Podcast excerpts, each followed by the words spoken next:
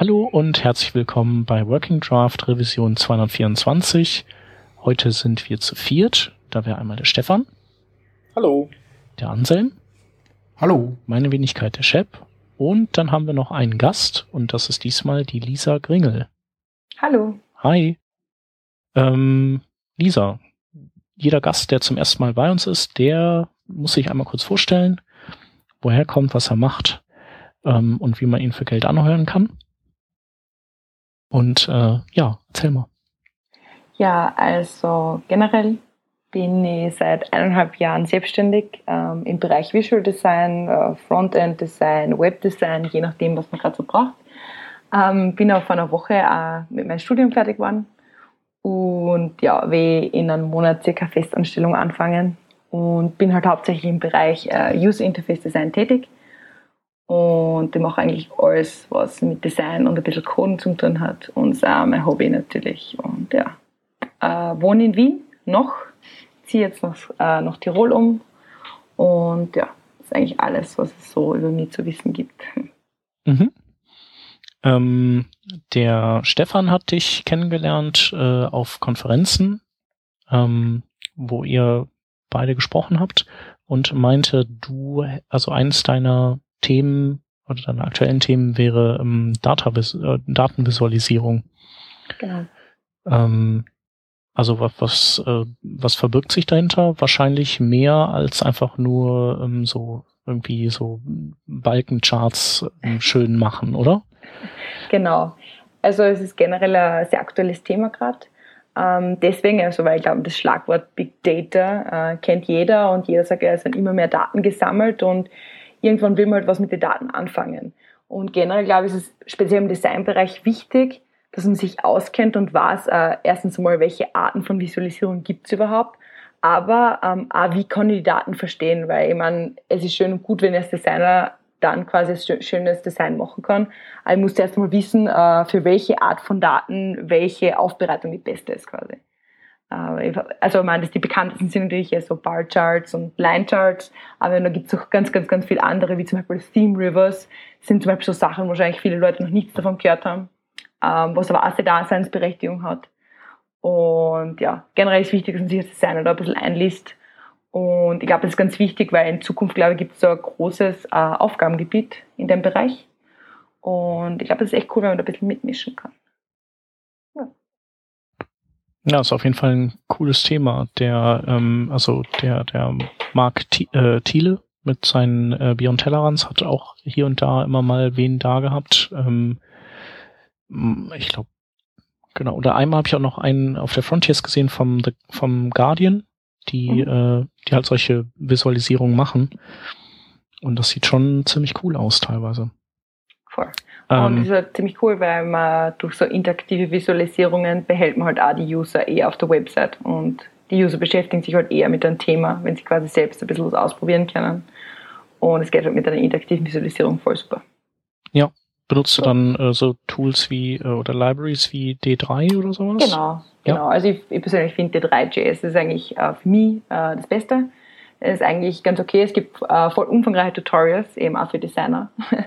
und äh, man kommt schnell rein und man kann eben schon auf ähm, Basisdaten, also auf Beispieldaten äh, gut aufbauen und dann eigene Datensets reinladen mit JSON. Also das ist zum Beispiel überhaupt kein Problem.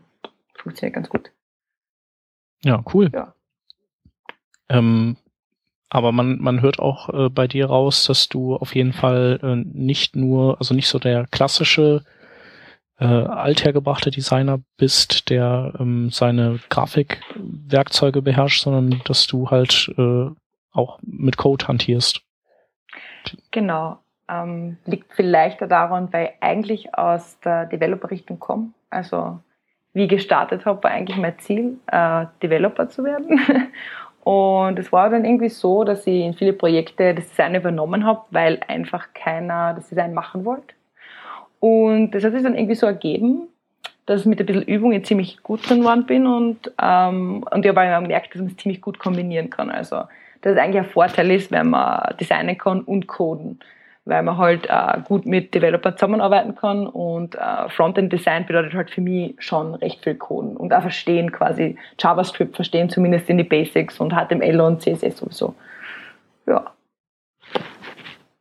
Also JavaScript verstehen ähm, ist auf jeden Fall äh, insofern cool, als dass ich ähm, Frontend-Coder auch kennengelernt habe, die in Agenturen arbeiten und die eigentlich sogar eher kein JavaScript machen, sondern die dann noch so klassisch HTML, CSS und dann, dann übergeben die eben an die nächste Instanz. Ähm, also die machen dann, im, also vielleicht noch mal ein bisschen jQuery oder so. Mhm. Ähm, und du bist halt eben nicht Frontend und machst sogar äh, mit JavaScript darum. Das ist auf jeden Fall cool. Ja, ich glaube, es ist cool, weil es ist halt also viele Effekte. Also wenn man sich jetzt zum Beispiel, wenn man halt User Interface Designer ist, dann glaube ich, ist man da ein bisschen mit ein bisschen Motion Designer. Und es sind also Sachen wie die ganzen Effekte, die ganzen Animationen.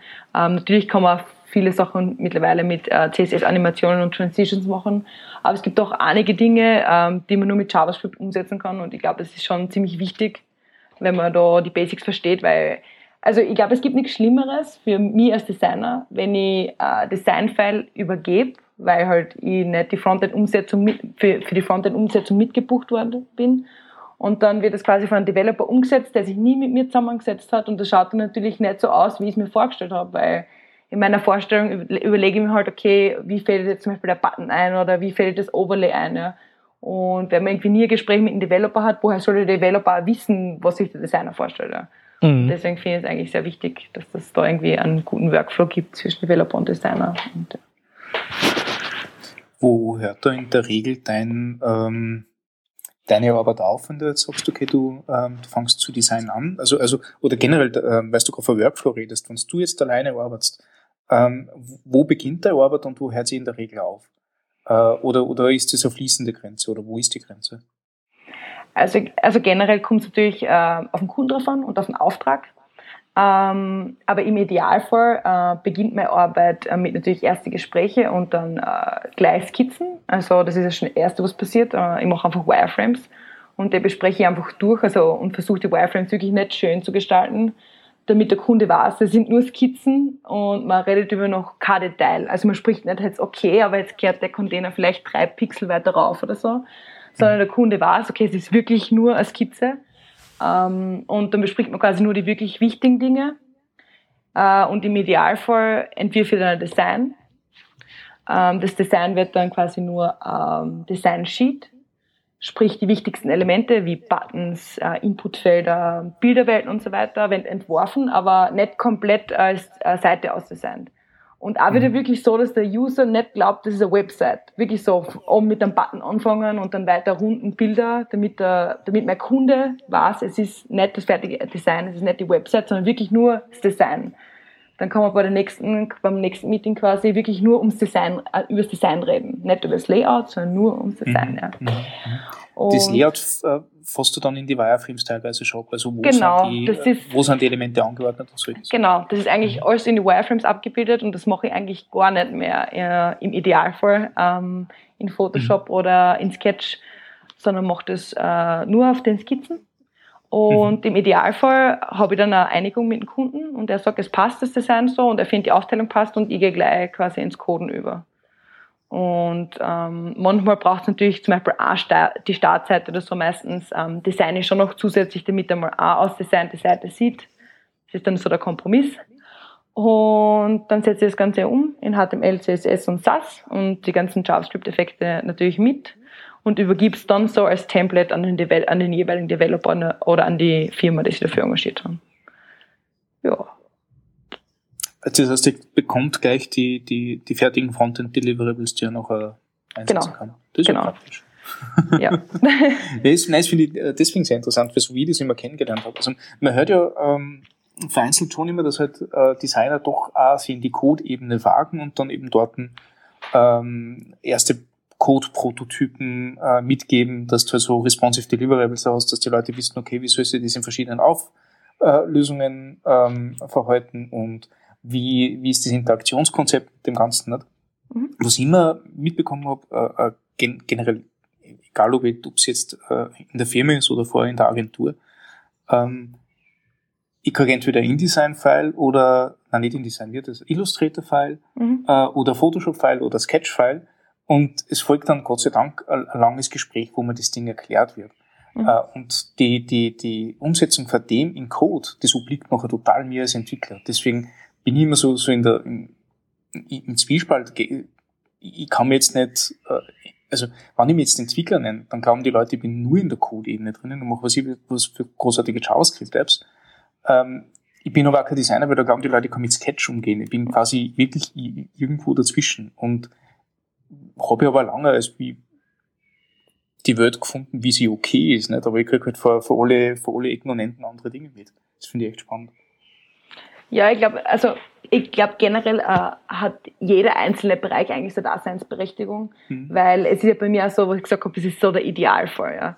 Ja. Äh, Im Idealfall ist es aber so, dass generell ich schon vorher mit einem äh, Developer enger zusammenarbeite mhm. und es kommt auch zum Beispiel öfter vor, dass dann so Sachen sind wie ähm, eben, eben auch wirklich nur die Basic Styles halt im und CSS, sprich ähm, die Schriften, ähm, die Farben und die Schriften quasi, Schriftgrößen, ähm, was quasi meistens immer eins von die Hauptprobleme ist, äh, mhm. responsive Typografie und so.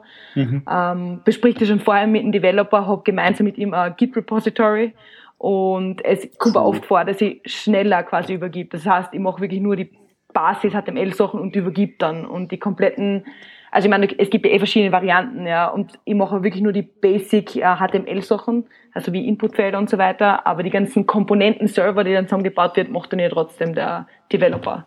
Also dass mhm. das Formularfeld so ausschaut mit den drei verschiedenen Inputfeldern und den Submit-Button und das, keine Ahnung, das Slider so ausschaut, das macht dann meistens schon der Developer, weil eben so wie du sagst, es hat jeder seine Daseinsberechtigung und es ist natürlich so, dass ich als Designer meistens nicht für, so, für Stunden beauftragt werde, dass sich das alles ausgeht. Mhm, und, und ich wahrscheinlich auch nicht die Expertise hätte zu sagen, ich werde wahrscheinlich so schnell wie ein geübter ähm, Developer vielleicht so eine Slider Gallery zum Beispiel umzusetzen ja, mhm. oder einzubauen. Deswegen sage ich, glaube ich, dass es ähm, alles eine Daseinsberechtigung hat und das kommt voll auf den Projektumfang davon, auf den Scope. Weil wenn es ein größeres Projekt ist, ähm, wo ich mich noch mehr aufs Design konzentrieren muss, ich meine zum Beispiel eine Website, ist es oft so, wie ich gerade erzählt habe. Aber wenn es jetzt wirklich äh, sich um eine Applikation handelt, dann ist halt oft so, dass ich halt schon nächste Applikationsteile entwerfen muss und am besten sind die Applikationsteile aber schon implementiert. Und da ist natürlich so, dass es super ist, wenn es einen Developer gibt, der das schon anfängt zu implementieren. Aber es ist halt ganz wichtig, glaube ich, dass die Zusammenarbeit eben für Developer und Designer einfach viel enger ist, als wie sie aktuell ist. Ich glaube, das ist wichtig. Ich finde das total interessant. Ähm, also, also wir, wir sind gerade im Moment nämlich so aufgestellt. Ähm, wir haben, glaube ich, sieben Designer, mhm. äh, die entwickeln Layouts für äh, drei, wir nennen es Webentwickler, das sind halt die Typen, die unsere, äh, unsere Webseiten machen, nicht? also mhm. äh, äh, Ruxicom oder das Hilfeportal oder also was klassische Webseitenentwicklung halt ist. Mhm. Und auf der anderen Seite liefern sie an ich glaube mittlerweile 40 äh, Web-UI-Developer fürs Produkt, ähm, die halt äh, in, in Java über dieses Google Web Toolkit ihre, äh, ihre Produktoberflächen bauen. Mhm. Äh, und die, das ist relativ neu bei denen. Also das ist, äh, die Firma ist halt eine riesen Java-Bude, die hat halt zehn Jahre Java-Erfahrung und deswegen haben sie gesagt, okay, wir machen die UIs auch mit, mit diesem Google Web Toolkit. Mhm. Und die steigen jetzt so total in, in CSS-Sachen äh, rein, nicht? Und, und versuchen da ihr Bestes und, und äh, ihr Können ist aber totales Neuland für die, weil sie so halt mhm. echt nicht gewohnt sind, dass man so, ähm, so Oberflächen baut. Äh, und, und ich, ich bin halt immer, ich bin halt immer begeistert beziehungsweise erstaunt, was dann da am Ende doch rauskommen kann. Äh, für die ist das eine totale, eine totale Herausforderung, nicht? Äh, wo ich mir schon oft dachte, vielleicht ist es doch gescheiter, wenn das vielleicht unsere Webentwickler mitmachen, die ein bisschen näher dran sind an der Materie. Aber na, das haben sie sich geschnappt und sie machen es eigentlich ganz großartig. Aber ähm, da hätte ich halt oft überlegt, vielleicht so eine Zwischenschicht, die gar nicht so schlecht wäre. Ja. Das wird dann wieder total so intens laufen. Nicht? Also wenn unsere Designer quasi das Ganze schon in, in so Deliverables, Code-Deliverables äh, rausschießen könnten, wird das, glaube ich, die, das Ding auf der anderen Seite nahe erleichtern. Aber da hört halt die Grenze total auf. Nicht? Also ja, die Designer hören beim, beim, Indis, äh, beim Illustrator auf und die WebUI-Entwickler fangen dann bei, bei CSS und Markup an. Äh, und, und da ist doch, dadurch, dass die wirklich aus zwei so verschiedenen Welten kommen, ein bisschen eine Kluft äh, mhm. in der Mitte. Nicht? Sie nähern sich super an, aber, aber das war ich halt nicht gewohnt, wie ich dort angefangen habe. Ja. Also nein, ich verstehe es voll. Also zum Beispiel, ich meine, ich bin ja eigentlich auch Designer und ich habe halt früher noch mehr Web-Umsetzungen gemacht. Mhm. Äh, Also wie ich begonnen habe, habe ich sogar ich quasi eher als Developerin gearbeitet und ähm, habe Designs umgesetzt. Und da, da kann ich eben auch nur aus Erfahrung sagen, ich habe teilweise mit ähm, Grafikdesignern zusammengearbeitet, die mir wirklich ein Grafikdesign geliefert haben. Sprich, es, es war ein Plakat oder so. Also das Design mhm. war ein Plakat, es war keine Website. Und mhm. ich finde, das ist halt immer das Hauptproblem, ähm, dass man nicht vergessen darf, dass halt äh, Webdesign ist eigentlich nicht Design. Also es, äh, eigentlich geht es im Webdesign darum, was so einfach wie möglich zu gestalten.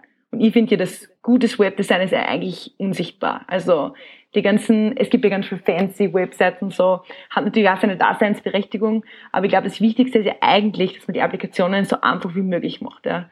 Und mhm. das ist, glaube ich, ein bisschen das Problem, wenn man aus dem klassischen Designbereich kommt, ähm, dann ist halt alles sehr, wie soll man sagen, ähm, sehr wirklich aufs Auge, aufs Design ausgelegt und nicht unbedingt auf die Benutzbarkeit. Also deswegen glaube ich, ist es schwierig, irgendwie einen klassischen Grafikdesigner wirklich aufs Web loszulassen und dem dann auch zu sagen, er soll dann vielleicht noch ein bisschen coden. Also ich, ich kann mir schon mhm. vorstellen, dass es da, dass es schon schwierig ist, dass es äh, sicher große Hürden gibt. Aber ich kann eigentlich nur jeden Designer äh, empfehlen, dass äh, der, was quasi im Webbereich ein bisschen tätig sein will, sich damit zu beschäftigen, weil eben ob es jetzt wirklich dann äh, Deliverables sind an die ähm, Developer oder ob es nur ein Prototyp ist, ja, den ich jetzt selber bastel, weil ich sage, okay, ich will ähm, testen, ob das, was ich mir überlegt habe, im Design überhaupt funktioniert, ob der User das überhaupt versteht, ähm, dann bin ich viel schneller mit Coden und kann dann schnell Prototypen basteln und kann dem, äh, kann den gleich einen User testen lassen über einen Link und das ist einfach super praktisch. Ja. Mhm.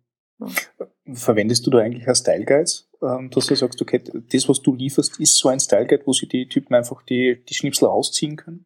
Genau, also es ist eh gerade lustig, dass wir so das reden, äh, weil ich glaube, die letzten drei Tage habe ich mich sehr intensiv wieder damit beschäftigt, ähm, weil für ein neues Projekt eben, ähm, das eben ein Ember-Projekt wieder ist ähm, und ganz neu aufgezogen wird, ähm, habe ich mir gemeinsam in Developer überlegt, dass wir diesmal wirklich quasi ähm, nicht nur KSS äh, verwenden wollen. Das ist ja, also KSS ist ja eigentlich ähm, für die Dokumentation von äh, CSS und SAS gedacht, ist aber ein bisschen problematisch, weil es halt doch vom HTML gekoppelt ist. Sprich, ähm, der HTML-Code wird ja nur rein kopiert in den, in, in den Kommentar. Mhm. Und mhm. wenn man dann wirklich im HTML-Code äh, im Live-Produkt quasi was ändert, ähm, dann muss man das jedes Mal wieder hineinkopieren ins äh, SAS oder CSS. Ja. Und ähm, im Idealfall ist ja die beste Dokumentation aus dem, aus dem wirklichen Live-Projekt heraus. Ja. Das heißt, man, oder man muss halt nur an einer Stelle was ändern und es ändert sich halt im Style Guide und in der Applikation im Idealfall. Mhm. Und das ist ein bisschen die Herausforderung, also wie wir das jetzt am besten bauen.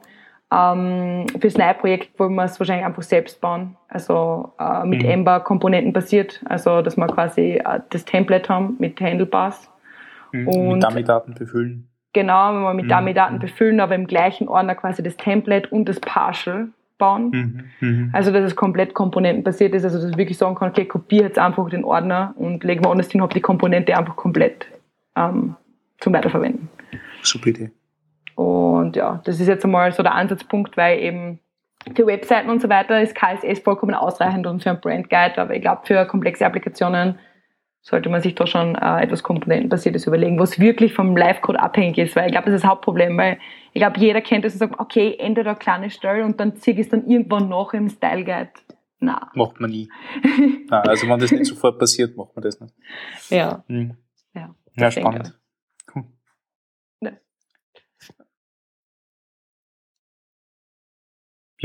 Ähm, jetzt weiß ich nicht, ob wir nicht irgendwie, irgendwie in eine Richtung gegangen sind, die, die entfernt ist von den Themen, die wir eigentlich mm, besprechen wollten. Nee, wir sind auf jeden nee, Fall okay, voll cool. auf Linie. Also ich, äh, wir sind, wir haben ja so ein bisschen dieses, äh, das Thema Coden als Webdesigner, ähm, haben wir ja eigentlich jetzt auch, äh, haben wir ja berührt.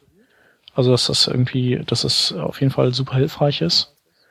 Und ähm, vielleicht äh, hast du noch ein bisschen Lust, über deinen Workflow generell zu sprechen. Du hast ja Ember auch äh, erwähnt eben. Mhm. Mhm. Ähm, aber du hattest auch in der Vorbesprechung gesagt, dass du eben auch äh, Sketch benutzt. Das ist ja sowieso, also würde man sagen, alle Designer, die, die sich so ein bisschen umschauen und äh, die, die so nicht im eigenen Saft schmoren, die, die sind eigentlich alle auf Sketch, sofern sie Macs haben. Mhm. Stimmt. ähm, aber was hast du denn noch so für, für Werkzeuge, mit denen du so gerne arbeitest, die dir helfen? Hm, Also generell ist eben so, eben wie schon erwähnt, äh, Sketch kann ich nur empfehlen. Also abgesehen davon, also abgesehen vom Preisfaktor als Designer. Ähm, ich glaube, Sketch kostet, ich glaube, 100 Dollar oder so einmalig. Ähm, ist halt nicht zu vergleichen äh, mit äh, Creative Cloud. Wobei die Creative Cloud natürlich die Daseinsberechtigung hat mit ähm, InDesign und Illustrator. Wenn ich zum Beispiel sage, ich mache irgendwie eine detaillierte äh, Vektorgrafik oder ein Logo, gehe natürlich trotzdem in Illustrator, ja. Aber für wirklich UI-Designs äh, oder Web-Design ist, ist Sketch einfach sehr praktisch. Ähm, weil man mit Sketch generell ein bisschen so arbeiten kann, wie es mir halt im Idealfall auch ähm, mit HTML und CSS vorstelle.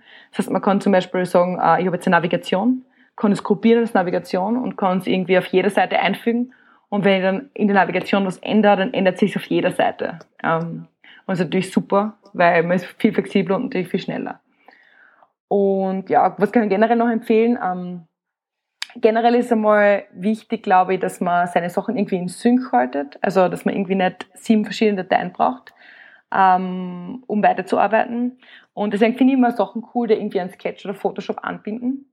Und da wäre ein, Tool das äh, Framer.js. Das ist im Prinzip so ein Prototyp-Werkzeug, ähm, speziell jetzt für mobile Applikationen einmal ausgelegt. Man kann auch ähm, normale Web-Applikationen machen, aber zum Testen speziell für mobile Applikationen. Und das Coole ist, man kann es einfach mit Sketch verknüpfen und man kann dann wirklich über, über das Programm Framer, ähm, das basiert eigentlich auf CoffeeScript, das heißt, man muss ein bisschen ähm, JavaScript kennen, ähm, kann man einfach die Ebenen in Sketch ansprechen und kann man wirklich voll schnell ähm, so Interaktionen machen und auch Animationen. Und es ist voll super für Tests. Also man kann sich Szenarien ausdenken, kann wirklich mit einem iPhone oder einem Android-Phone hingehen äh, kann es dann in die Hand drücken. Das ist wie eine normale Applikation und kann sagen, okay, bitte, keine Ahnung, äh, speichere dir den Termin für den 7.6. für das Kundengespräch ein. Und man kann das wirklich in der Applikation machen, ja. Und das ist sehr cool, weil ich habe jetzt schon ein paar Tests gemacht mit Ember und es war auch mit Framer und es war immer so, dass eigentlich die User gedacht haben, die App ist schon fertig. Also man soll vielleicht die App dann nicht dem Kunden sagen, weil sonst denkt der Kunde, die App ist schon fertig. ähm, aber generell ist es sehr cool zum Prototypen, weil man braucht halt auch nicht vorher alles in HTML und CSS umsetzen, wenn man sagt, man will zuerst einmal schauen, ob das Konzept überhaupt funktioniert, bevor man sagt, man setzt es jetzt überhaupt einmal um. Ja. Ähm, ja, und sonst generell ist eben so, also wenn man jetzt zum Beispiel sagt, man arbeitet an Designs, man kennt es wahrscheinlich, äh, aber wenn man es jetzt zum Beispiel einen Developer schickt oder einen Kunden schickt, ähm, und das über das Design diskutiert, ist manchmal ein bisschen schwierig, wie diskutiert man über das Design, ja, wenn man jetzt nicht nebeneinander sitzt ja, und das gleiche Design sieht. Äh, und da gibt es auch ein paar coole Tools, äh, zum Beispiel äh, InVision, also InVision App nennt sich das. Und das kann man eben auch mit Sketch synchronisieren, das ist auch ganz cool. Und ähm, das ist einfach wirklich so quasi ein Live-View dann im Browser vom Design. Und man kann dann quasi am Design kommentieren und kann dann einen Kommentarverlauf quasi über die einzelnen Punkte haben im Design selbst. Und das finde ich eigentlich recht cool, weil ja, man braucht nicht jede einzelne jede Kleinigkeit beschreiben und sagen, ja, links oben unter dem Login-Button, da passt irgendwie das Spacing nicht ganz. Du machst einfach einen Kommentar hin und dann sieht man als Designer geschwind quasi, was zu tun ist. Und das ist ganz cool. Ich bin totaler InVision-App-Fan. Also ja, ich finde ja. das so super. Das ist so, vor allem diese, diese ganzen Interaktionen, die man nachher drinnen hat und du, du klickst, keine Ahnung, da ist ein Akkordeon und du klickst drauf und du siehst dann im nächsten View, wie das ausschaut, aber gleich mit ein paar Erklärungen dabei und du kannst nachher deinen eigenen Senf dazu abgeben. Also ich arbeite sehr stark mit, mit einem unserer Designer in Polen zusammen und wir, wir telefonieren sehr, sehr viel. Ne? Mhm. Ähm, aber, aber dass wir so ein, so ein asynchrones Kommunikationstool haben, wo wir auf solche Prototypen arbeiten können, das ist unglaublich hilfreich. Also totaler InVision-App-Fan. Ja, das ist cool. Also ist es doch verbreitet. Das finde ich cool. Ja. Also, also na, wir, wir, wir stehen sehr drauf. sehr, sehr gut. Also ich habe mir schon gedacht, dass es für Developer auch sehr interessant sein könnte. Mhm. Weil da kann man wirklich gut diskutieren auf einer guten Basis, weil man eben sieht, über was man diskutiert. Und ja, genau. das ist immer so. Äh, mir erinnert es ein bisschen früher an das Concept Share, aber Concept Share war halt wirklich nur für statische äh, Sachen gedacht und du hast halt keine Interaktion abbilden können. Voll. Das ist halt dort ein ganz was anderes. Voll ich meine, ich würde mir noch ein bisschen komplexere Interaktionen vielleicht wünschen, aber es ist eben erst in der Startphase. Also. Ja, ja da, da bist du mit komplexen Sachen bist du dann wahrscheinlich echt schon in einem Style Guide oder so. Da. Das ist nicht ja, unsere zweite Ebene. Nicht? Also wir, wir haben dieses Pattern Lab äh, mhm. adaptiert, da habe ich in einer vorigen Revision nochmal drüber gesprochen, äh, wo wir auch so ein Feedback-Tool drinnen haben, wo man also äh, wo man mit, mit äh, wo man diverse Bereiche im HTML einzeichnen kann und nachher seinen Senf dazu abgeben. Mhm. Und ähm, da wird es quasi konkreter. Das heißt, die Kommunikationswege bleiben immer die gleichen. Äh, wir haben irgendwas, was jeder anschauen kann, wo jeder sein Senf abgeben kann, aber es wird immer konkreter. Also von der, also ähm, MyBalsamic quasi für Wireframes, Vision App nachher für, für äh, erste konkrete Mockups oder mhm. die Designsprache und so weiter und in, in, in welche Richtung geht Look and Feel. Äh, und dann äh, Pattern Lab oder der Forger, äh, wenn es dann schon wirklich in die, in die Code-Ebene geht. Ähm, Finde ich witzig, das, äh, das erkenne ich nämlich erst gerade jetzt nicht. Das war, das war mir gar nicht so bewusst, erst bis du das jetzt erwähnt hast. Aber tatsächlich ist wirklich immer die Kommunikation die gleiche. Das heißt, Stimmt. wir brauchen irgendwo einen Platz, wo wir uns austauschen können. Ähm, die, ähm, der, der Verfeinerungsgrad ist anderer. Voll. Stimmt. Das ist cool. Ziemlich cool, ja. Irgendwas gelernt. Kann ich mhm. Eher. cool, cool. Ja, naja, und sonst ähm, kommst du darauf an, mit welchem Projekt äh, und welche Zusammenarbeit. Aber generell ist es halt meistens so, dass, äh, dass ich mit Grant arbeite. Also wenn ich dann quasi in die Coding-Ebene gehe, äh, mit SAS und Grant, ähm, ja, weil es einfach praktisch ist. mhm. ähm, ja, und meistens eben mit Git selbst, weil ich dann im Idealfall mit dem Developer immer Codebase teile und wir eben gemeinsam schon daran arbeiten können. Und im Idealfall ist es so, dass ich schon quasi in der gleichen Codebase am Style Guide arbeite und der Developer sich dann schon die Teile aus dem Style Guide rausnimmt und quasi äh, die Website oder halt die App bastelt. Genau. Ja.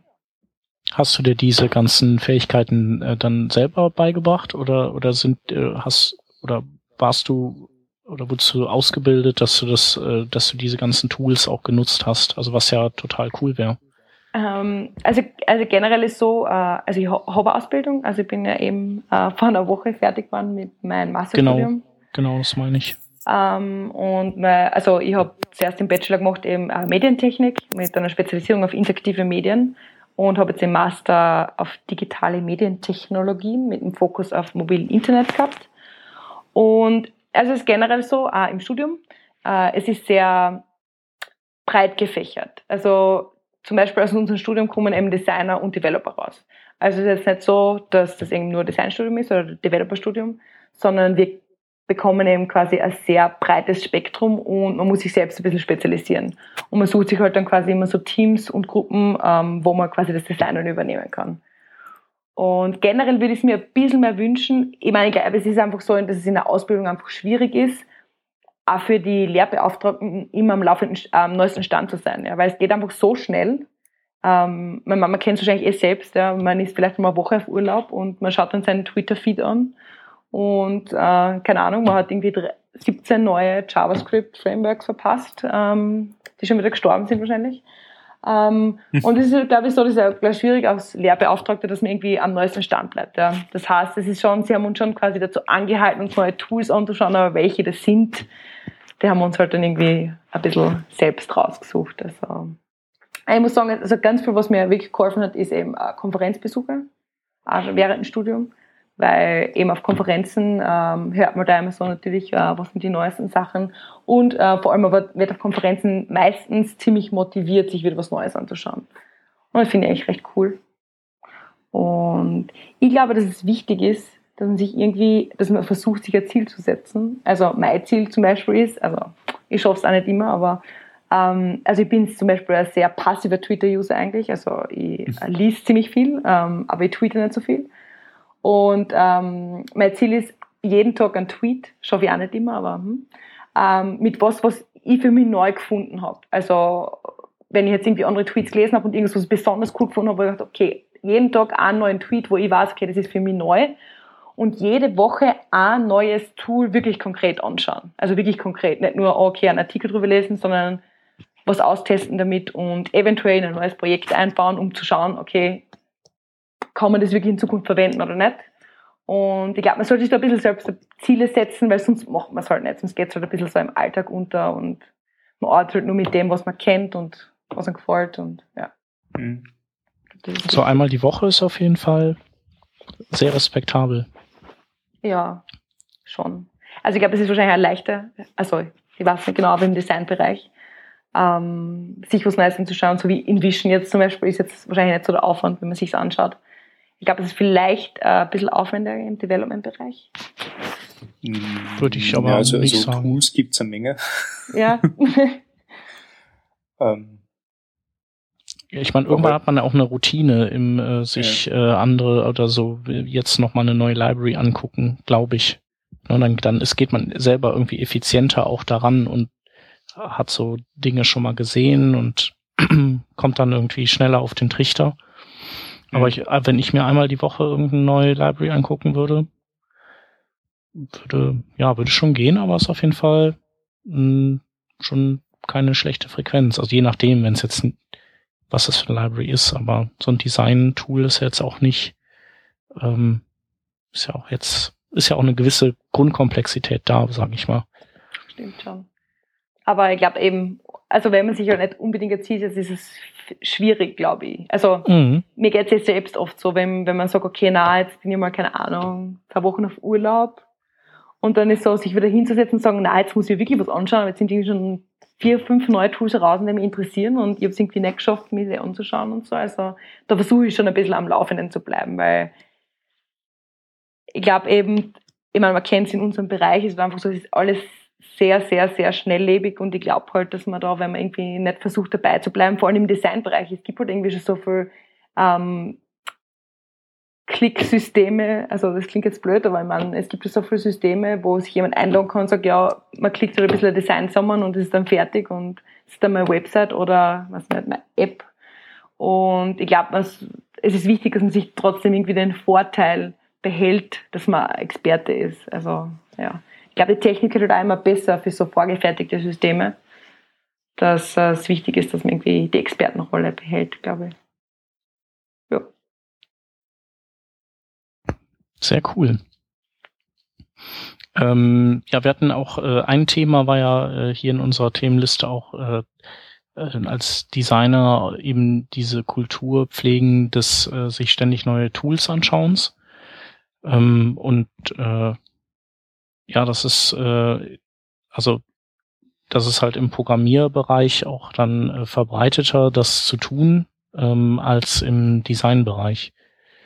Ähm, und ich habe überlegt, woher das kommen könnte und ich ähm, und meine Theorie ist, glaube ich, dass äh, das auch viel mit den Kunden zu tun hat, die man so hat, dass die äh, immer auch verliebter sind in Technologie und da bestimmte äh, Tools dann eben sich wünschen, die man nutzen soll, so wie Kunden bestellen eine Typo 3 Webseite, auch wenn das vielleicht eine Seite ist, die man mit irgendeinem anderen CMS besser umsetzen könnte. Oder das muss jetzt eine Angular App sein, auch wenn die vielleicht mit Ember gut umsetzbar wäre. Und dass das im Designbereich vielleicht weniger der Fall ist. Also das ist, da, da gucken die natürlich einfach auf den Output und mhm. äh, aber verlangen weniger ähm, einen Click-Dummy in, in Vision oder sowas. Ich weiß nicht, ob das, ob das vielleicht dazu, also der Grund ist, warum man häufiger Designer trifft, die, die halt so mit Photoshop arbeiten und InDesign vielleicht noch, aber mhm. die sonst halt nicht so einen starken Antrieb haben, sich mit was anderem zu beschäftigen, weil sie das vielleicht auch gar nicht müssen. Ja, ich glaube, die Theorie stimmt auf alle Fälle. Weil, ich meine, es ist einfach so, dass der Kunde kriegt am Ende quasi einfach nicht so viel mit vom Design. Das, das sagt einfach, die, also die Anforderung ist meistens, es soll gut ausschauen und im Idealfall zum CI passen. Okay. Und eben, so wie erwähnt, ist schon so, dass manche Kunden wirklich eine konkrete Vorstellung haben, mit welcher Technologie es umgesetzt werden soll. Ähm, weil sie zum Beispiel von anderen Kunden oder Bekannte gehört haben, dass sie halt irgendwie eine Typo 3 Website haben und dass es super funktioniert hat und sie wollen es jetzt halt auch. Also, ähm, aber ich glaube, es ist eben, es ist eben so schwierig, weil besonders im Designbereich ist eigentlich, finde ich, ein Bereich, der immer ein bisschen ähm, vernachlässigt wird, ist der Usability-Bereich. Und ich glaube, es wäre eigentlich der Bereich, wo man wirklich was aus dem Design machen kann. Und das ist irgendwie so, wenn man irgendwie nie anfängt, also der Kunde sagt ja jetzt nicht, okay, die Website soll jetzt super einfach zu bedienen sein. Weil der Kunde sagt, diese Website soll schön sein. Und der Kunde, der was jetzt eine normale Website zum Beispiel haben will, ähm, sieht sich meistens selbst als Zielgruppe. Also der Kunde sagt, also wenn es dem Kunden gefällt, glaubt er, es passt ja. Und ich glaube, das ist ein bisschen ein Problem, weil ähm, viele Designer halt mit Usability irgendwie auch gar nichts am Hut haben oder am Hut haben wollen. Und das wäre eben so ein Punkt, wo man sagen könnte, okay, im, speziell im Usability-Bereich gibt es auch ähm, verschiedenste Methoden und Theorien und gibt es auch immer wieder Neuerungen, wo man sagt, okay, es gibt was zum Beispiel Framer ist ja eigentlich äh, daraus entstanden, weil man eigentlich was bauen wollte, mit dem man schnell einen User-Test machen kann. Ja. Da geht es eher weniger um ähm, ums Design, sondern wirklich mehr um die Interaktion und um User-Test. Und es wäre zum Beispiel so ein Tool, was, was ich finde, was man sich als Designer auf alle Fälle anschauen sollte. Aber eben, so wie erwähnt vorher, wenn ein Kunde nie herkommt und sagt, okay, es ist wichtig, ja, dass die Applikation jetzt super funktioniert, liegt es halt irgendwie am Designer, dass der sagt, okay, mein Anliegen ist mit dem Design auch die Zielgruppe zu befriedigen und zu schauen, dass, er, dass die Zielgruppe die Applikation gut verwenden kann und nicht nur, dass sie gut ausschaut. Und ich glaube eben, da muss irgendwie ein bisschen bei Designer, bei Webdesign ein bisschen Umbruch kommen, dass es halt irgendwie nicht nur wichtig ist, dass es fancy ausschaut, sondern dass man es gut nutzbar macht. Ja. Ich, ich, ich will dir die ganze Zeit widersprechen, weil ich die Hoffnung habe, na, es ist, es ist nicht immer so, aber in Wirklichkeit hast du recht, es ist immer so. Also, ähm, gerade also gerade in meinen Agenturenzeiten habe ich das auch äh, sehr stark gemerkt. Ähm, also Usability wird schon äh, äh, groß geschrieben, aber tatsächlich ist bewegen sich diese Diskussionen immer zwischen zwischen Designer und Kunden oder Konzeptionisten und Kunden, aber nie wirklich um bei Zielgruppen und solche Sachen. Mhm. Das ist eine Sache, die ich jetzt in, in der Firma merke, ähm, wo wir, wo wir ganz gezielt A-B-Tests machen und schauen, mhm. wie kommen neue Designentscheidungen an äh, bei den Leuten, die es dann wirklich verwenden, äh, indem wir halt Metriken einführen und gucken, okay, welche, welche Ideen konvertieren besser. Findet man das Menü unter dem Hamburger Icon besser, weil die Leute das mittlerweile gewohnt sind oder lieber frontal ins Gesicht und solche Sachen, äh, wo ich mir denke, also so, so stellen wir das vor nicht, weil ich kann mir natürlich super Sachen ausdenken im Hintergrund, aber ob die jetzt wirklich funktionieren, das mhm. ist natürlich eine andere Frage.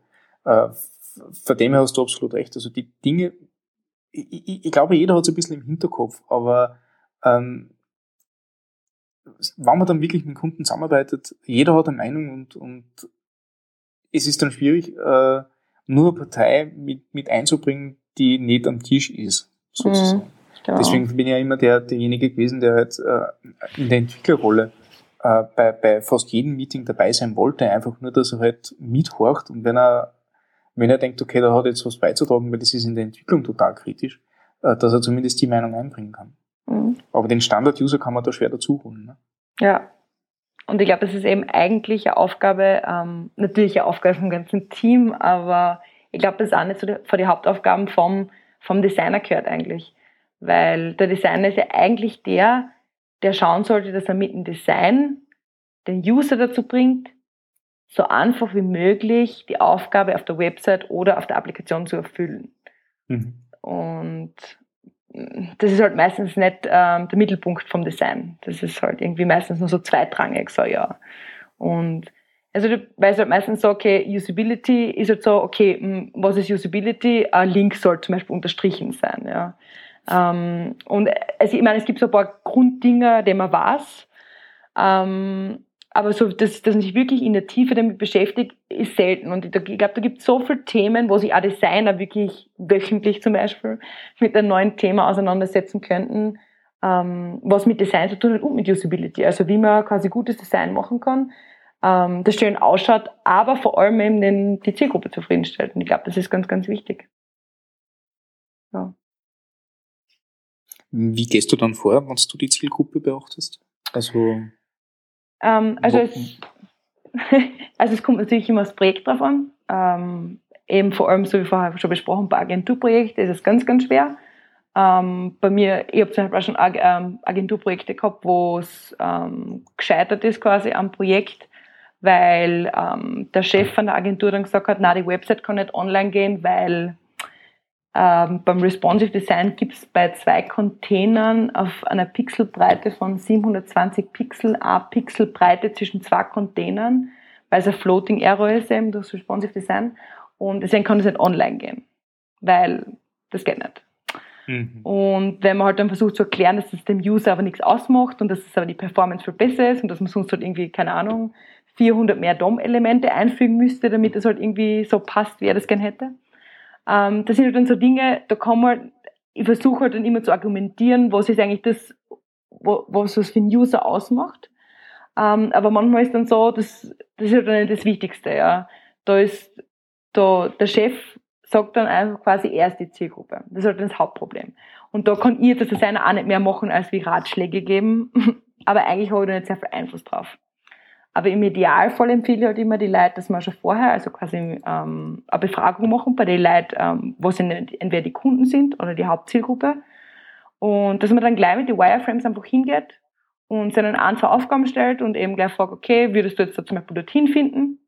Und wenn es da gleich am Anfang eben Probleme gibt, kann man das gleich bei den Skizzen zum Beispiel aus, ausbessern. Ja. Und das ist eigentlich überhaupt kein Aufwand. Schon mal der erste Schritt. ähm, und dann im Idealfall gleich, sobald man die ersten ähm, wirklichen HTML-Bausteine hat, kann man die wichtigsten Sachen einfach testen. Ja, man hat die Bausteine dann eh, äh, dann baut man einfach wirklich nur die Interaktionen zusammen. Es muss ja noch keine Funktion darunter liegen. Kann hingehen und kann es wirklich testen. Und ähm, ich finde also natürlich AB-Tests haben voll die äh, Da ist es auch wichtig, dass man halt äh, eine groß genug Userbase hat natürlich, damit die AB-Tests halt was aussagen. Ähm, und sonst so qualitative User-Tests mit fünf, also es gibt ja so eine Studie, die besagt, dass wenn man fünf Leute quasi das gleiche testet, findet man 85% der Usability-Fehler. Das heißt, wenn man sich wirklich Zeit nimmt, so circa 10 Minuten pro User, ähm, sich circa, weiß ich nicht, drei Aufgaben überlegt und die testet, dann kann man von der Applikation schon einmal ziemlich viel der Usability-Fehler finden und die einmal vorhin schon ausbessern. Hm. Das sind so immer die Dinge, ähm, die ich immer hauptsächlich mache. Ja, finde ich cool. Also in dem letzten Projekt, das ich, wo in der Agentur beteiligt war, haben wir das auch ganz intensiv gemacht, dass wir Benutzer geholt haben. Also wir haben, mhm. äh, das war ein Kunde, der hat tatsächlich äh, äh, viel Kontakt zu seinen, äh, zu seinen Kunden gehabt. Also teilweise echt auf persönlicher Ebene. Und da haben sie halt wirklich so fünf bis zehn äh, eingeladen und haben gesagt, so, wir probieren den neuen Online-Shop und es ist wichtig, dass du bei uns mehr kaufst, so auf die Art. Nicht? Also das haben mhm. sie direkt so gesagt, aber das war mhm. die, äh, die Kernaussage. Äh, und dann sind sie genauso vorgegangen. Also Design hat gesagt, eben dann auch mit InVision App, nicht, wo du halt diverse Bereiche klickbar machen hast können. Mhm. Ähm, und, und dann haben wir ausprobiert, wie das funktioniert. Nicht? Jeden nebenbei gehabt, die Rede und Antwort steht. Äh, war, war auch ein interessantes Ding. Nicht? Also kann man durchaus viel dafür lernen. Aber das muss halt immer ein Budget drin sein. Genau. Halt, je, je, je größer das Projekt, umso eher kannst du es wahrscheinlich machen. Nicht? Genau, und es ist halt einmal das, das Zeitproblem, was halt viele Projekte dann haben. Umso schnell das Projekt natürlich umgesetzt sein muss, umso schwieriger wird es halt mit User-Tests, weil das Hauptproblem mhm. ist schon, dass viele die User-Tests als sehr unwichtig einstufen. Und mhm. ich glaube halt, das ist halt, wenn man, wenn man am Anfang schon mal einen User-Test macht oder so wie eben, wie du erwähnt hast, so eine Fokusgruppe, wo du halt mehr Leute einladest, äh, spart eigentlich ziemlich viel Zeit, weil einfach so offensichtliche Sachen, die man eben selbst wahrscheinlich jetzt nicht so wahrnehmen würde, wenn man die einmal hört, da, da macht man es einfach nicht falsch. Es ist halt viel mhm. schlimmer, wenn man sagt, man hat jetzt irgendwie eine Applikation, man hat irgendwie, keine Ahnung, ein Dreivierteljahr lang für sich alleinig oder halt quasi alleinig im Team, ohne irgendwie mit einzubeziehen, an, einer App oder so gebastelt.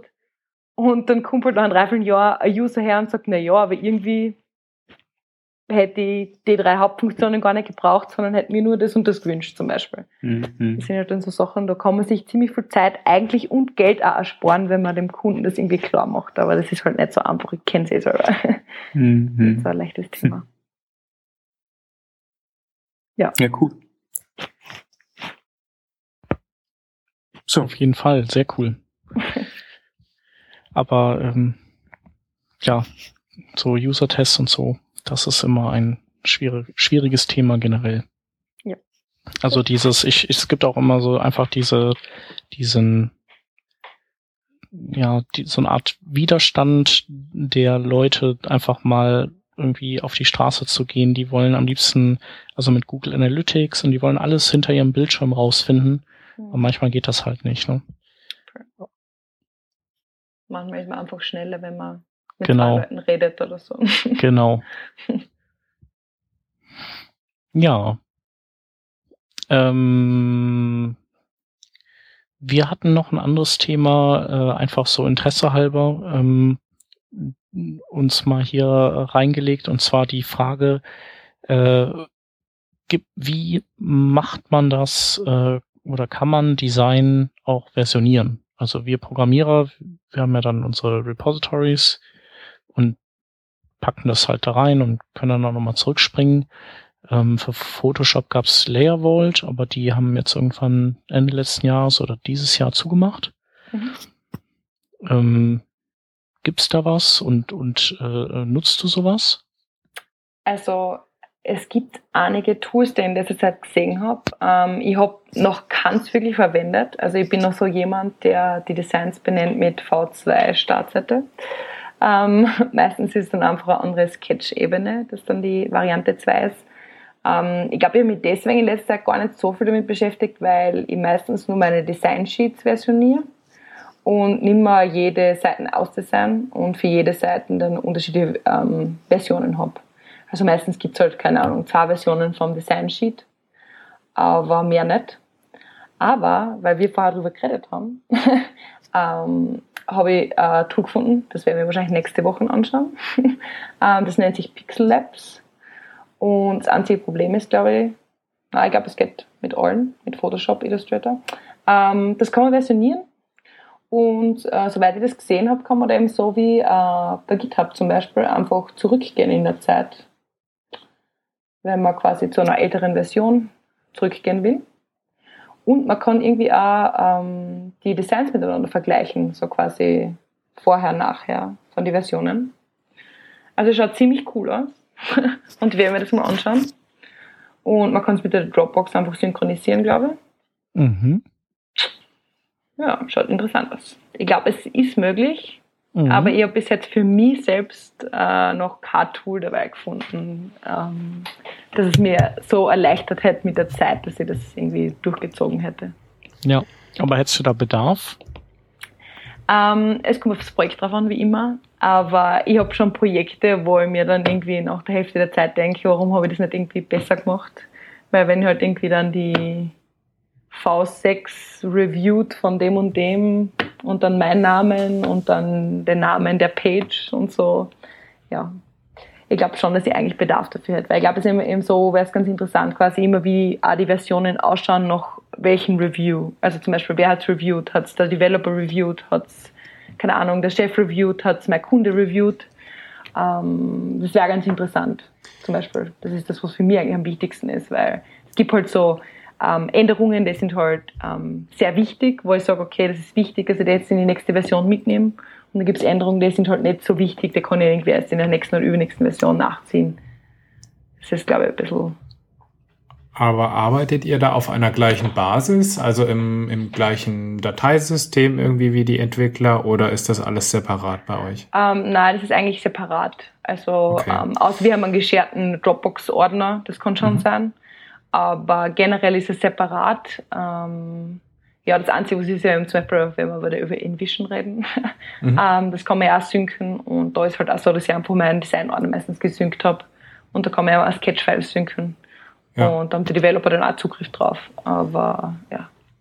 Ja, rein prinzipiell gibt's nämlich seit einiger Zeit, ich glaube, das ist jetzt auch so zwei, drei Monate alt, äh, von Git das LFS, also Large File Storage.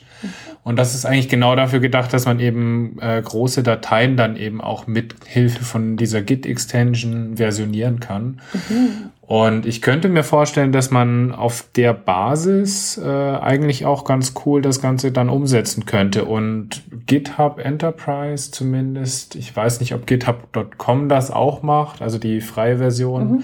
die setzen das auf jeden Fall ein. Und äh, soweit ich weiß, kann GitHub auch auf der Webseite zum Beispiel Photoshop-Dateien ja anzeigen mhm. und könnte damit auch einen, äh, einen Differenzanzeige äh, bereitstellen dafür. Stimmt, stimmt. Ja, das war cool. Und vielleicht gibt's ja auch irgendwelche Tools, die da noch entstehen, die dann sowas nutzen könnten. Weil dann hätte man halt auch die gleiche ähm, Basis wie jetzt ein Entwickler, könnte Voll. mit dem Entwickler zusammenarbeiten, könnte Pull-Requests dazu stellen. Fände ich eigentlich schon ziemlich cool, muss ich sagen. Voll, ich würde das sehr cool finden. Der, also der ich glaube, da wäre vielleicht wieder eine kleine Hürde für die Designer da. Äh, weil ich glaube, viele Designer haben generell ein bisschen Angst vor der Konsole der, der, darf ich da kurz einhaken? Ja. Also ich habe gerade gedacht, ich will die ganze Zeit reden, aber mein Mikro war gemutet.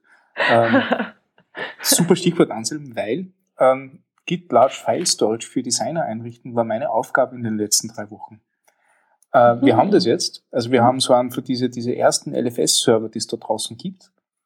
Äh, wir verwenden SourceTree als äh, Commit-App, die natürlich für, für unsere Designer am Anfang massiv viel Buttons gehabt hat, die sie alle mal geklickt haben und nachher draufgekommen sind, dass das eigentlich eh so blödsinn ist. Äh, da haben sie aber jetzt da die richtigen Pfade gelernt, wie man was committen kann. Sie können große Files raufstellen. GitLab äh, kann mit, mit entsprechenden Plugins, äh, die aber nicht, aus, äh, nicht auswendig weiß, gewisse Dateien auch anzeigen, beziehungsweise kann SourceTree äh, ebenfalls äh, Vorschauen anzeigen. Äh, und das macht total viel Spaß. Also ich bin so happy damit, äh, unsere Designer sind so happy damit, dass sie jetzt echt die Möglichkeit haben, dass Designs nicht mehr mit diesen Underscores äh, versionieren, sondern tatsächlich über Versionierungssystem, cool. die so große Dateien handeln kann. Äh, und wir reden da wirklich, glaube ich, im Moment für, für 10 oder 15 Gigabyte an Adobe Illustrator, Photoshop äh, und JPEG-Files, äh, die damit versioniert werden. Und das ist ein Riesending. Also, wann Sie irgendwie die Gelegenheit habt, macht's das. GitHub Enterprise das hat das echt gut. so out of the box und funktioniert natürlich am robustesten. Äh, ich habe schon ein bisschen, ähm, ein bisschen zu kämpfen gehabt, dass ich das wirklich so hinbekomme, dass das bei, bei allen Leuten auch wirklich reibungslos funktioniert. Aber das ist echt riesig. Also wirklich, wirklich toll. Klingt wirklich gut. Ich glaube, das muss ich mir anschauen. Ja, und das Coole ist, dass du, ähm, und, und da haben sie mich gehungert gehabt damit, weil es gibt ja mehrere so Ideen, wie man, wie man Binärdateien äh, versionieren kann. Ähm, sie haben mich gehungert damit, dass du quasi äh, ähm, nur die Software installieren musst äh, und nachher kannst du mit, ähm, äh, mit Git Attributes und Git Config Dateien äh, sämtliche ähm, Versioniereinstellungen steuern. Das heißt, du brauchst, du brauchst nachher gar keine, keine extra Befehle oder sonst irgendwas, mhm. sondern kannst du alles über Config-Files machen. Das heißt, einer, der sich auskennt, richtet das ein und alle anderen bedienen das einfach, wie sie es gewohnt sind, vom, vom äh, Source-Code-Datei versionieren. Äh, und Git LFS ist schlau genug, dass die richtigen Sachen anwendet, ohne dass du irgendwas zusätzlich machen musst. Also echt tolles Tool. Ah, das ist cool. Das klingt wirklich gut. Ich glaube, das muss ich wirklich anschauen. Das ist echt cool. Cool, cool, cool. Und ich habe gerade gelesen, GitHub Com Support is are coming soon. Das heißt. Ah ja, schön. Ja. Sehr gut.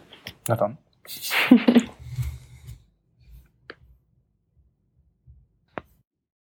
ja, dann äh, können wir vielleicht zum, zum letzten Thema springen aus unserer Themenliste und zwar ähm, äh, wir hatten Post-CSS nochmal äh, in unserer Themensammlung drin, weil, ha, ich sehe es gerade, du hast es da reingesetzt. Und äh, genau, du hast auch gesagt, dass du gerne mit Post-CSS arbeitest. Ähm, und äh, der Stefan findet Post-CSS aber ganz schön doof. Und ähm, der Hans wiederum und der Anselm, die arbeiten damit auch. Das heißt ganz schön doof, über, über Meinung dazu. Ich weiß nicht, ob das ist ganz, so. das ist ganz schön doof schon rechtfertigt. Aber ich, ich, ich gebe mir für euch gerne mal eine Einleitung. Und schreit um wieder rein oder so. um, ähm, ja, Vielleicht ich habe es eigentlich nur reingenommen ins Thema, weil äh, ich finde es generell so interessant, weil es immer jetzt gerade irgendwie so in aller Munde ist, Post-CSS und das irgendwie SAS und äh, LESS ablösen wird. Und ich eigentlich echt gern mit SAS arbeite und sehe aber zum Beispiel Vorteile darin, also zum Beispiel Autoprefixer, was ja auch Post-CSS ist, ähm, sehe die Vorteile darin. Also nachdem ich die ganzen, ähm, nachdem ich mir jetzt quasi mit Autoprefixer Kompass spare, weil Kompass habe ich eigentlich nur für die ähm, Browser-Prefixes gebracht. Und das heißt, ich kann einfach quasi wie normales Zukunfts-CSS schreiben und es macht einfach alle Browser-Prefixes. Finde ich ziemlich cool. Ähm, ich glaube aber einfach, dass SAS irgendwie trotzdem ziemlich viel coole Sachen noch bietet, äh, was Post-CSS nicht so anbietet und auch nicht mit den ganzen Extensions anbietet. Und keine Ahnung, vielleicht ist es nur meine Sicht als Designerin und vielleicht weiß ich auch nicht, was Post-CSS anbietet, aber ich finde zum Beispiel die ganzen Funktionen, die ganzen Farbfunktionen, was zum Beispiel SAS hat, schon sehr umfangreich. Und ich glaube, dass das Post-CSS einfach nicht abbilden könnte. Und ich bin einfach schnell mit SAS. Ja. Genau, also das ist ja im Prinzip äh, der große Unterschied, dass SAS eben ein Präprozessor ist, der eigentlich ähm, gar nicht äh, ja das Ziel hat, äh, sich nahe an CSS zu halten, sondern einfach nur äh, dir die Möglichkeit als Autor bieten soll, eben total bequem zu arbeiten. Und ganz dazu im Unterschied ist ja Post-CSS eigentlich rein auf CSS aufbauend und äh, sage ich mal bietet dann eigentlich nur die Möglichkeit äh, CSS noch zu erweitern, aber du schreibst ja eigentlich erstmal ganz normales standardkonformes CSS, was jetzt natürlich nicht 100% richtig ist. Und äh, das ist ja auch der Hauptkritikpunkt. Ähm, es gibt zum Beispiel dieses CSS Next Plugin, das man sehr einfach da aktivieren kann in diesem Post CSS Tool und äh, darum ja, drehen sich eigentlich die großen Streitpunkte, weil damit dann äh,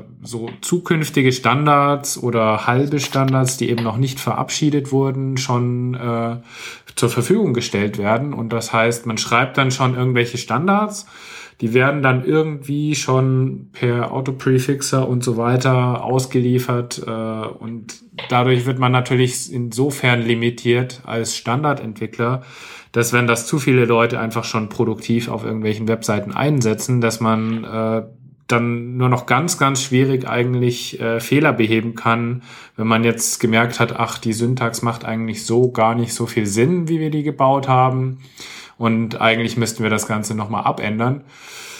Ähm, wird halt schwierig, wenn das schon Leute einfach implementiert haben auf Webseiten. Und darum geht's eigentlich bei diesen ganzen Diskussionen, ähm, die eben Post-CSS sehr kritisch hinterfragen. Andererseits, Tools wie Autoprefixer, glaube ich, sind mittlerweile wirklich Standard und helfen enorm ähm, bei der Entwicklung. Das äh, wird ja, egal ob jetzt eigentlich, ob man SAS einsetzt oder CSS oder Less, man setzt eigentlich dann noch eben per Post-CSS Autoprefixer ein am Schluss.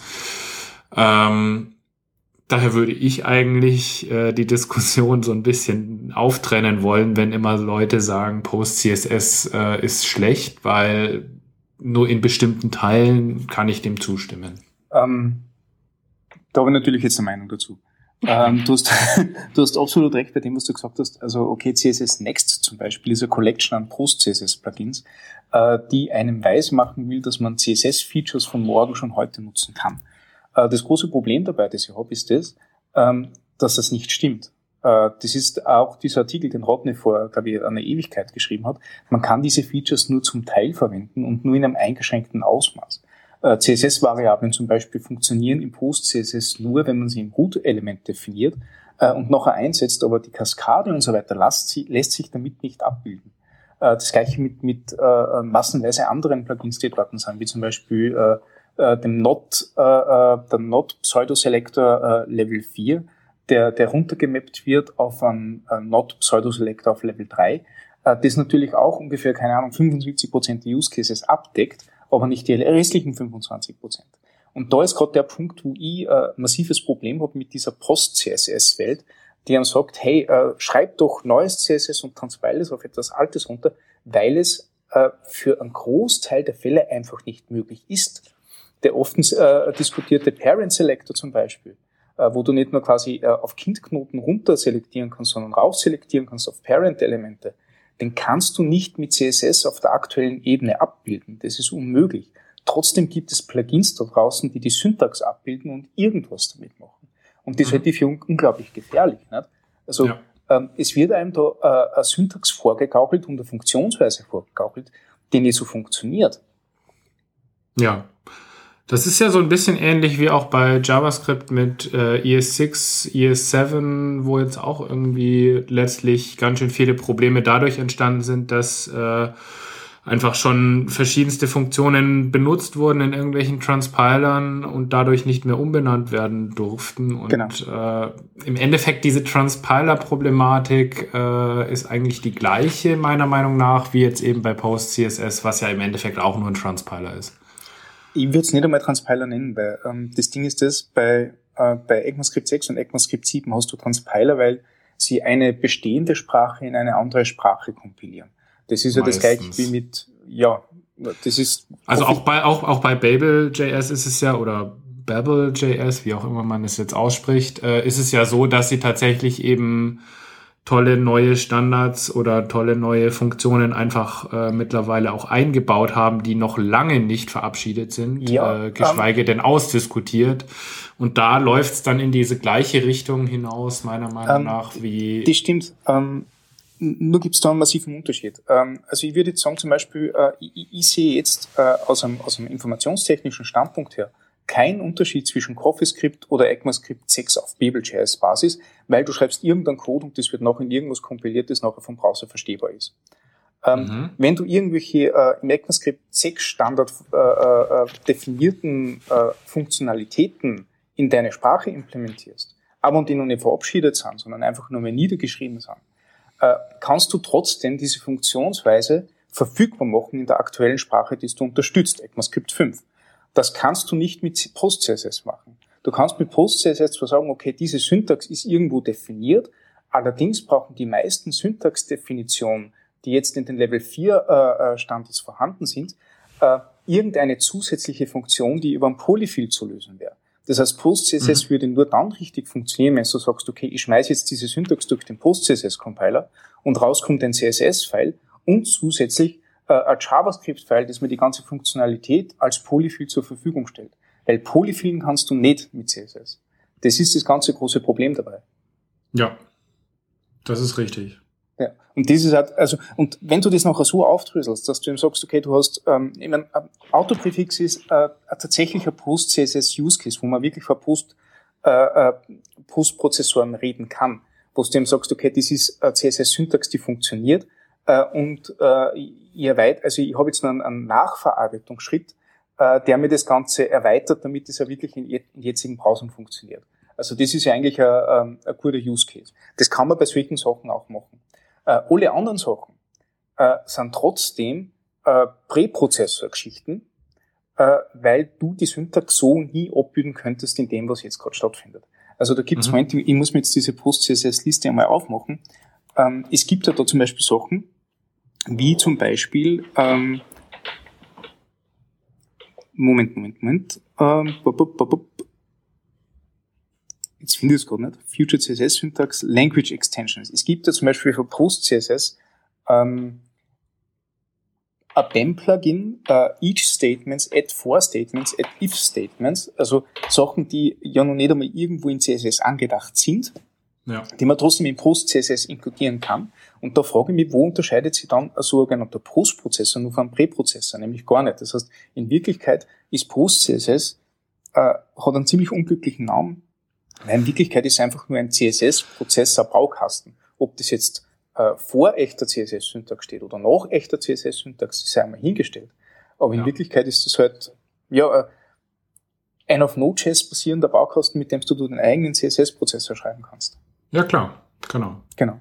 Und da habe ich mir jetzt gerade das, also das, das große Problem, was ich da jetzt sehe und, und warum ich auch so, so eine, eine intensive Meinung habe, ist, ähm, weil mit netten Begriffen herumgeworfen wird, die alle total äh, cool und auffällig und neu und super klingen. Und deswegen wird es als the next big thing äh, abgetan. Aber die, äh, die, die Basis darunter schaut halt ganz anders aus. Also ja. ich, ich versuche jetzt wirklich Post-CSS so zu verwenden, ähm, dass ich sage, okay, ich schreibe jetzt normalen CSS-Code und die kann man das nachher äh, äh, kompilieren in, keine Ahnung, irgend, irgendwas anderes, nicht? Äh, also in CSS-Code, den ich, den ich jetzt deployen kann. Äh, mhm. Und ich komme gerade auf zwei Plugins zurück, die ich verwende. Das eine ist CSS Import und das andere ist äh, ähm, der Autopräfixe. Und ich glaube, ein drittes habe ich dann auch noch. Da habe ich mhm. das eh offen da leicht. Und das dritte, das ich verwende, äh, ist genau CSS Ring. Das ist der Minimizer. Nicht? Wo mhm. ich mir denke, okay, ich habe ein Autopräfixe, ich habe äh, diesen CSS Minifier und ich habe ähm, den Importer. Ja. Äh, CSS Minifier und CSS Import kann less genauso, kann ses ja, genauso. Das heißt, in Wirklichkeit kann man Less und Sess genauso als Postprozessor verwenden. Mm, naja, per Definition ist es schon mal was anderes erst noch, ähm, weil du theoretisch, und da muss man jetzt eben aufpassen, kann ich ja äh, meine main.css, die ich habe, ähm, ohne Präprozessor oder ohne Postprozessor laufen lassen. Mhm. Das Einzige, was Post-CSS macht, ist im Endeffekt das Ganze Cross-Browser-kompatibel und äh, vielleicht in mehr Browsern lauffähig zu machen. Aber prinzipiell muss ich diesen Schritt nicht gehen und mein CSS funktioniert mhm. trotzdem. Mhm. Das ist mit Vorsicht zu äh, genießen, weil wenn ich eben diese ganzen super ähm, Future Features per Plugin nutze, dann funktioniert das Ganze nicht mehr unbedingt. Mhm. Weil, wie gesagt, sowas wie Add-If oder so, das gibt's halt einfach nicht. Ähm, dann fällt halt dieser Selektor komplett weg. Ähm, Vorteil ist, trotzdem funktioniert der Rest. Das ist ja eben die Cascading, äh, also die Kaskade von CSS und äh, macht das Ganze ja so schön, also die Sprache an sich. Ähm, an sich stimme ich dir aber total äh, überein. Also ich nutze das ja auch sehr gerne für meine eigenen Projekte in Ausführung durch Please. Please äh, ist im Endeffekt so eine, oder so, ja? Genau, äh, hm. ist im Endeffekt eigentlich nur ein CLI-Tool, äh, was ich, was mir erlaubt, äh, Post-CSS eben auch in Grunt zum Beispiel zu verwenden oder in Gulp oder in NPM. Und ich nutze dort zum Beispiel, wie du angesprochen hast, die ganzen äh, Plugins wie Autoprefixer. Ich nutze zusätzlich noch sowas wie PixRam, also mhm. RAM-Fallbacks für Pixel, wenn das eben noch notwendig ist. Äh, ich nutze die CSS-Variablen, ähm, bin mir dessen aber halt bewusst, was das für Implikationen oder ähm, für ähm, äh, ja, Shortcomings hat. Ähm, deswegen würde ich es auch eigentlich ungern bei Kundenprojekten einsetzen, dieses Tool, weil ich da nie ausgehen kann, dass die Entwickler, die da mal in Zukunft dran arbeiten werden, das auch wissen. Und da wäre es mir einfach viel zu heiß, das dann mhm. einzusetzen mhm. und irgendwelche Fehler dadurch zu erzeugen. Total. Also ich finde das ein cooles Tool für irgendwie ganz simple Projekte, wenn man eben weiß, was man tut. Und wenn man eben auch dann nicht 10.000 irgendwelche Plugins da verwendet. Das ist aber genau das gleiche wie bei SAS auch. Ich meine, bei SAS kann man es ja auch total übertreiben und Functions und Mixins und was weiß ich was bis zum Ultimo treiben. Ähm, später findet man dann raus, dass es auch irgendwie blöd ist, weil keiner mehr versteht, was man da eigentlich, was der andere Entwickler da geschrieben hat. Ähm, von dem her gilt halt auch da wieder, Tooling ist cool, aber man muss es halt einfach dann doch noch irgendwie so schreiben, dass es jeder versteht und dass man selbst auch weiß, was man da geschrieben hat und was es für Auswirkungen hat.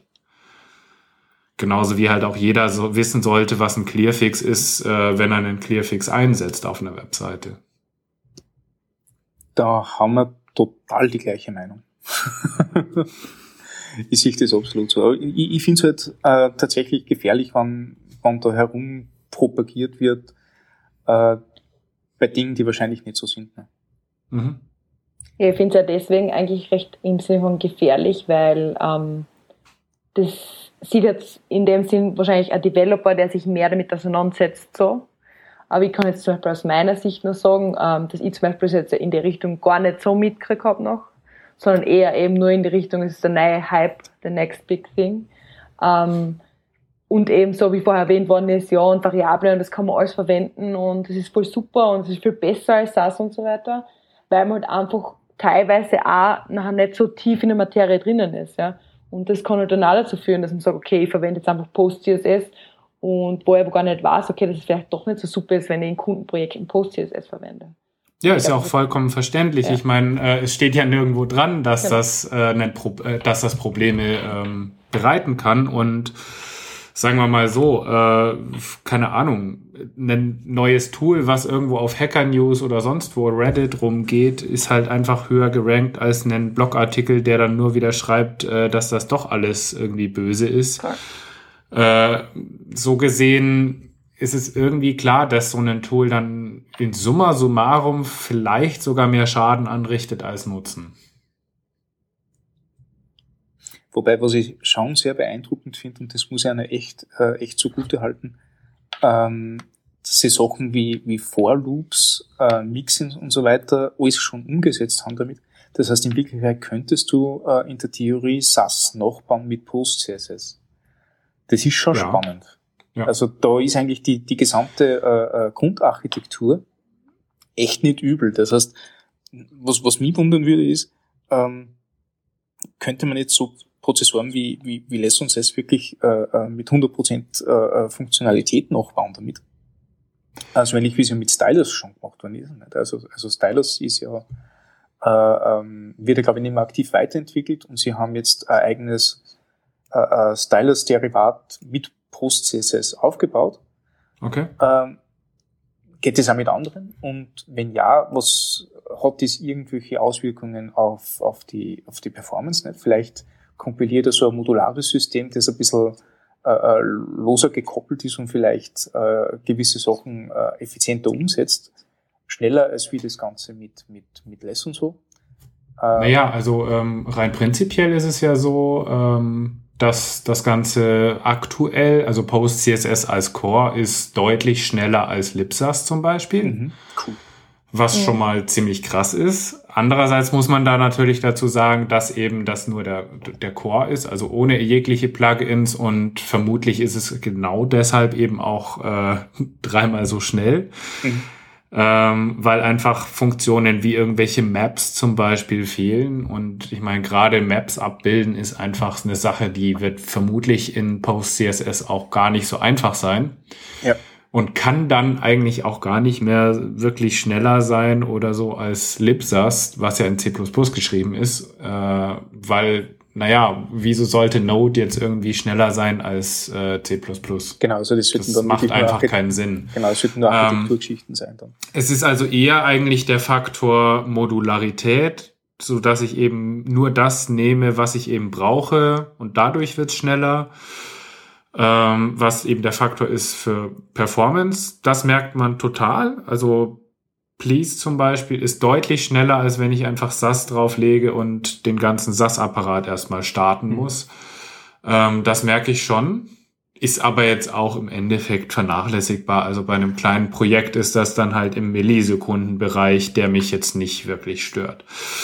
Ähm, ja, aber spannend finde ich dieses Projekt eigentlich auch dahingehend, dass eben tatsächlich das auch Auswirkungen auf künftige CSS-Standards hat. Also die CSS Working Group, die schaut sich das ja schon an, was da irgendwie jetzt entwickelt wird und nimmt dort auch äh, Vorschläge mit auf, diskutiert mit den Leuten, mit den Autoren, ähm, was Sinn machen würde, was nicht so viel Sinn macht. Ähm, von daher finde ich es schon spannend, dass man einfach dieser Welt der Präprozessoren deutlich näher kommt, dann auch vielleicht irgendwann als wirklichen Standard. Also, dass man dann irgendwie ja, Mixins vielleicht auch mal hat. Das wird ja gerade diskutiert, ob Mixins als Standard zur Verfügung stehen sollen, zum mhm. Beispiel. Für, für dem hast du absolut recht. Also der, man muss, man muss natürlich den Standardschreibern äh, anerkennen, dass sie ähm, auch Präprozessoren wie SES und LESS ständig im, im Auge gehabt haben und geschaut haben, ob es da irgendwelche guten Ideen gibt, die man weiterverwenden kann. Nicht? Ähm, da gibt's ja, glaube ich, jetzt dieses CSS-Nesting-Modul, nicht?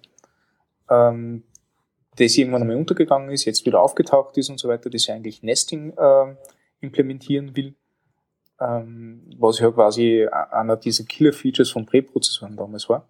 Mhm. Und ähm, mit, mit Bedacht auf, ähm, wie, wie verhalten sich Browser, wenn sie sowas jetzt wirklich interpretieren müssen. Ähm, wo ich mir denke, okay, also da, da haben sie immer schon ein Auge drauf gehabt, das haben sie natürlich jetzt auch bei PostCSS. Bei PostCSS sind sie natürlich jetzt mit dieser, mit dieser ähm, Haltung, hey, wir sind das zukünftige CSS, das ja, das ja total groß auf die Fahnen steht, ähm, natürlich ein bisschen äh, äh, rangehalten, dass sie sich das nur genauer und vielleicht schneller anschauen. Mhm. Äh, und vor allem auch mitmachen. Nicht? Wenn du jetzt sagst, okay, da, da wird jetzt irgendein neues Plugin veröffentlicht, das jetzt unter diesem Future CSS Banner steht, ähm, dann, dann muss man da auch äh, äh, reagieren, falls irgendwas nicht in eine Richtung geht, die man, äh, die man vertreten kann als Browserhersteller. Mhm. Aber so gesehen hast du absolut recht. Also die, die Bewegung als solche ist gut, man muss das halt nur mit, mit extrem viel Vorsicht genießen. Auf jeden Fall, ja. Und es ist nicht äh, äh die Zukunft äh, der CSS-Präprozessoren. Das glaube ich nicht. Weil in Wirklichkeit, also was, was ich jetzt merke, äh, ich, ich verwende noch, also ich verwende jetzt äh, Less SAS und eben PostCSS ziemlich austauschbar. Also eben in, in dem jetzigen Projekt habe ich PostCSS drinnen, in einem anderen Projekt habe ich, habe ich SAS drinnen, in wieder einem anderen Projekt habe ich LESS drinnen, weil, weil ich das so sparsam einsetze, die, die super tollen Features, die es überall gibt, in jedem von diesen drei Dingen, ähm, dass sich der Code nicht wirklich voneinander unterscheidet. Und wenn du solche Sachen wie Variablendeklaration irgendwo siehst, hast du auch nicht gesehen, siehst das, kennst, kennst die anderen auch nicht. Also ob du jetzt ein Dollar davor schreibst oder ein Ad sein, das ist doch. Mhm. Ja. Ja, was ich äh, vielleicht noch äh, erzählen wollte zum Thema Post CSS, ich habe ja diesen Object Fit äh, Polyfill geschrieben äh, mit dem Shep zusammen. Mhm. Ähm, der im Endeffekt ja relativ komplex ist, weil er eben CSS parsen muss, das auswerten muss und dann entsprechend äh, CSS wieder ja schreiben muss, damit dieser Polyfill funktioniert.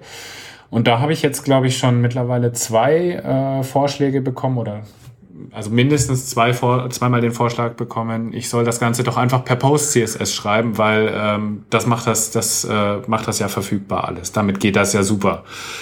Und da ist halt wieder dieses, cool. dieses mhm. konzeptuelle Missverständnis, was Post CSS eigentlich ist. Es ist zwar kein Präprozessor, aber das heißt ja noch lange nicht, dass es jetzt einfach im Browser läuft. Ähm, bloß weil es irgendwie äh, CSS per JavaScript transformiert. Ähm, und das finde ich halt, zeigt eigentlich ganz gut auch zu der Debatte, was eigentlich der Effekt ist, wenn Leute sowas lesen, solche Beschreibungen. Sie verstehen halt einfach nicht, äh, was das Tool eigentlich macht und was jetzt, warum jetzt so ein Polyfill nicht einfach Post-CSS nehmen kann dafür. Ir irgendwie drücke ich gerade eine kleine Träne raus, so wie ich das höre. das ist nämlich genau das. Ne? Ich meine, cool, wenn man es verwenden könnte und äh, parallel. Das wäre super cool. Ich würde es auch gerne CSS tun. Kommt der JavaScript raus, warum nicht? Das ist doch total spitze. Klar. Schön wär's. Aber, aber. Oh, aber. Tja, ja. Ja. Da haben wir's. Da haben wir's. Und Lisa, möchtest du es jetzt verwenden? Ich weiß nicht so genau. also ich glaube, ich bleibe vorerst einmal bei Auto-Prefixer und das war's. Ich, ich finde, das hört sich super gut. an. Das ist auch genau meine Combo. Die mag ich.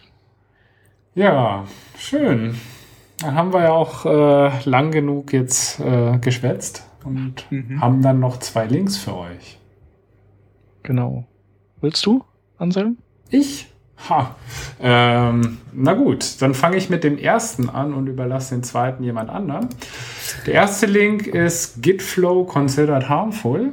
Ähm, mal wieder ein sehr, sehr schöner Titel eines Blogposts, der sich allerdings tatsächlich rentiert. Es geht um das Prinzip Gitflow, ähm, was wahrscheinlich einigen bekannt ist, weil es ja das populärste Branching-Modell äh, für Git ist aktuell. Das stammt von äh, Bitbucket, also von den Atlassian-Jungs. Und äh, die meisten Leute äh, halten sich da dran. Ähm, in dem Artikel geht es eigentlich darum, dass das halt gar nicht mal unbedingt der ideale, äh, ja, der ideale Weg ist, ähm, mit Branches in Git umzugehen, was man besser machen kann und was der Autor eben als Lösung findet. Ähm, guter Artikel sollte sich auf jeden Fall eigentlich jeder durchlesen, der mit Git und verschiedenen Branches arbeitet, auch wenn er nicht unbedingt nach dem Git-Flow-Modell vielleicht ähm, arbeitet.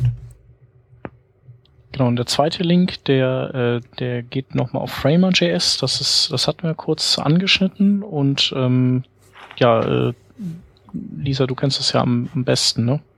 Genau. ähm, ja, im Prinzip, wie vorher erwähnt, ist basiert auf CoffeeScript. Das heißt, wenn man JavaScript in die Basics kann, schafft man das auch. Und äh, man kann das Ganze eben mit Sketch oder auch mit Photoshop verlinken und kann eben ganz schnell ähm, Prototypen bauen. Und es gibt eben auf Framer.js auch wirklich coole ähm, Einführungstutorials. Äh, die sind ganz kurz und man versteht, glaube ich, in 15 Minuten circa, wie man das Ganze zum Lauf bringt. Ich kann nur jedem Designer empfehlen, sich das anzuschauen. Sieht auf jeden Fall super aus, so wenn man so mal über die Seite guckt. ja, vielen Dank, äh, dass du da warst und äh, so viel coolen Input geliefert hast. Also ich werde da sicherlich auch dem einen oder anderen Designer mal hier, guck mal da, hier, ich habe hier zufällig so ein Tool, ich weiß auch nicht, wie ich drauf gekommen bin, ähm, mal rüberschicken. Und da freue ich mich schon sehr drauf, auch vielleicht selber mit den Dingern ein bisschen rumzuspielen. Ja, sehr cool. Danke für die Einladung auf alle Fälle. Es hat mich sehr gefreut und ihr war sehr viel guten Input, besonders über Post-CSS bekommen. Habe jetzt auch eine Meinung drüber. Das hat er mal raus müssen. Das ist ja. nicht so, so Na, wie geht's? Sehr gut. Das hat mir sehr gefallen und ja, weiter so, würde ich sagen. Ja, danke. Ja, danke. Ebenso. Auch, auch weiter so. Ja. Und äh, bis ja. bald. Ja, sehr gut. Ja, dann hören wir uns das nächste Mal wieder. Genau. Ciao. Tschüss. Tschüss. Tschüss.